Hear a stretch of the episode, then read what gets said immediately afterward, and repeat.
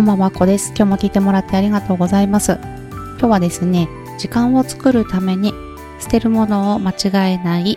というお話をしたいと思います。今日ですね、すごく面白い記事を見つけたんですけれども、えーと、ブログですね。投稿は5月20日のものなんですけれども、なんとですね、タイトルが Google が公式に SEO 的には文字数305以上キーワード出現率2%以下と示してプチ炎上っていう記事を見たんですね。これがですね、えっ、ー、と、1ページあたりの文字数ですとか、キーワード出現比率っていうものは、あの、今の SEO では全く非常識なものなのに、なんとですね、Google で開催するオンライン講座で、あの、記載されていたということが話題になって、プチ炎上が起きてしまったという内容なんですね。これなんですけれども、うんと、そうですね、Google の、えーと、養成講座ですね、終了すると Google 認定の資格ももらえるっていう、かなりしっかりした講座になるんですけれども、その中には SEO の専門家も目指す人もいて、カリキュラムが組まれていたんですね。その SEO の中であった文章なんです。そうなんですね。まあそんなようなことが起こってびっくりするんですけれども、まあ、Google って言ったらすごく大きな会社になりますんで、まあ、これ、そういった情報が周知できないっていうこともあるんでしょうけれども、なかなかこの Google の社員の人でさえ SEO を間違えるというとても変化するスピードが速いものなんですね。インターネットのビジネスっていうのは本当にスピード、時間っていうものが大事なものになるんですね。常に変化していく。常にこういった忙しい時間忙しいっていうのもあれですね。早い時間の進み方のするところに私たちはいるんですね。そんな中で私はサラリーマンなんですけれども過去にちょっとあのー、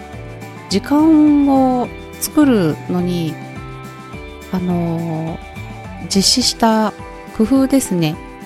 その一つで何かを捨てるっていうことをやったんですね。それで間違っていたものがあったので、ぜひ皆さんには気をつけていただきたいと思って一つの参考にしてもらえたら嬉しいです。当時ですね、あの、私はブログを始めたり、電子書籍も作ってたんですけど、あとは SNS と何かな何かやってたんですね。そんな中で、あの、情報でサラリーマンで副業を始める人は時間がないっていうことを理由にして挫折したり続かない人が多いんですっていう情報を見たんですね。でそれで私は結構その時にしんどかったんだけども、いや、負けない。私が歴史を変えてやろうぐらいの気持ちで何とかしようと思ったんですね。で、そんな中で、それにしても物理的に厳しいんですね。あの結構こう仕事してる以外は全部自由じゃないかっていうっていう風にはなるんですけれどもそうなんですよね。思われがちなんですけどやっぱりあのあれですよね。ご飯を食べたりお風呂に入ったりしますよね。でこうくたびれちゃってるとなんかこうブログの記事が全然頭に浮かんでこないとかタイピングとかを早くすればいいのかってその時から学ぼうと思ってもいつ勉強すればいいんだとかすごい困っちゃってたんですね。あとインプットもしなきゃってこういろいろ覚え始めだからいろんなことをもうとにかく勉強しなきゃっていうのもあってインプットの時間っていうのもかなりあったんですね。でもどれも必要だなと思って、まあ、ご飯とかはもうオートミールでいいとかプロテインでいいかなみたいなそれぐらいまでやってたんですけどなんですけどねとうとう私はあのいや作れない時間がと思って睡眠時間を削ったんですね。で3時間睡眠っていうものを継続したらですねあのー、時間はあるだけどあの睡眠って大事だなってすごい思うんですけどいろいろがこう負のスパイラルみたいな感じであれなんですねコンテンツを作りたいっていうクリエイティブなことをしたいのに何もクリエイティブではなくなっていってですね。ブログを書こうって思っても、全然頭に浮かんでこなかったりとか、あの、こう、インプットしようって、こう、勉強しようと思っても、全然こう、あの、理解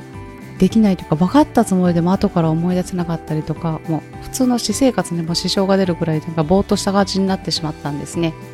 そこで私は捨てたものを間違えていたんだなっていうのに気づいたんです。そうなんです。睡眠時間はちゃんととってください。でそこから私はまた変えたんですね。ちょっと削るべきところはあの網羅的に学ぶことだったんだなって思ったんですね。他に時間使ってるとこなんだろうって考えた時にそれだったんですね。この SEO とかもそうです。私はこう SEO のことだったりとかあの幸子とかあの辺とかのことはあとセンスもそうなんですけどすごく難しいし学び始めたらめちゃめちゃ時間かかるなと思って後回しにはしてたんですけれども一応ブログを始めてもうすぐ半年にはなるんですけど都度もう時間かかってしまうからと思って必要な分だけ必要な時に自分にとって価値のあるものだけを拾っていこうっていうスタイルにしたんですね。それから全然あの他の学びもそうなんですけれども時間を作るっていうことができたんですね。そうなんです。そうなんです。で、やっぱりこう、体も元気だと、だんだんとこう、まあ、ぼーっとしてる時もあるんですけど なんですけど、あのー、あれですね、だんだん冴えてる時間も増えてくるんだなっていうことを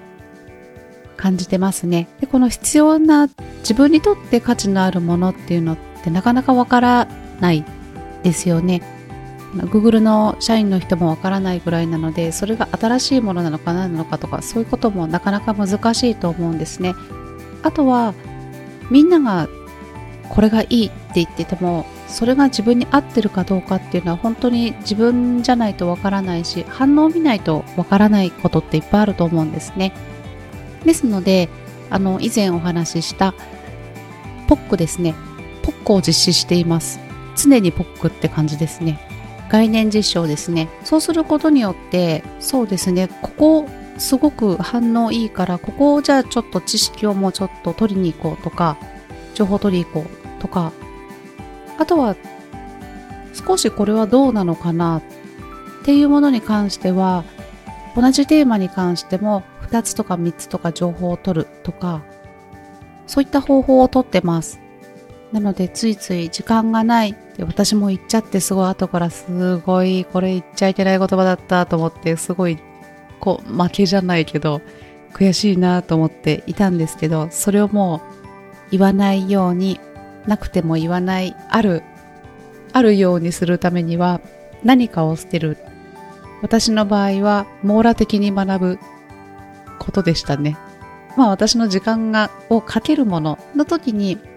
これは絶対大事なんだっていう先入観があったのでなかなか盲点だったんですねこれが。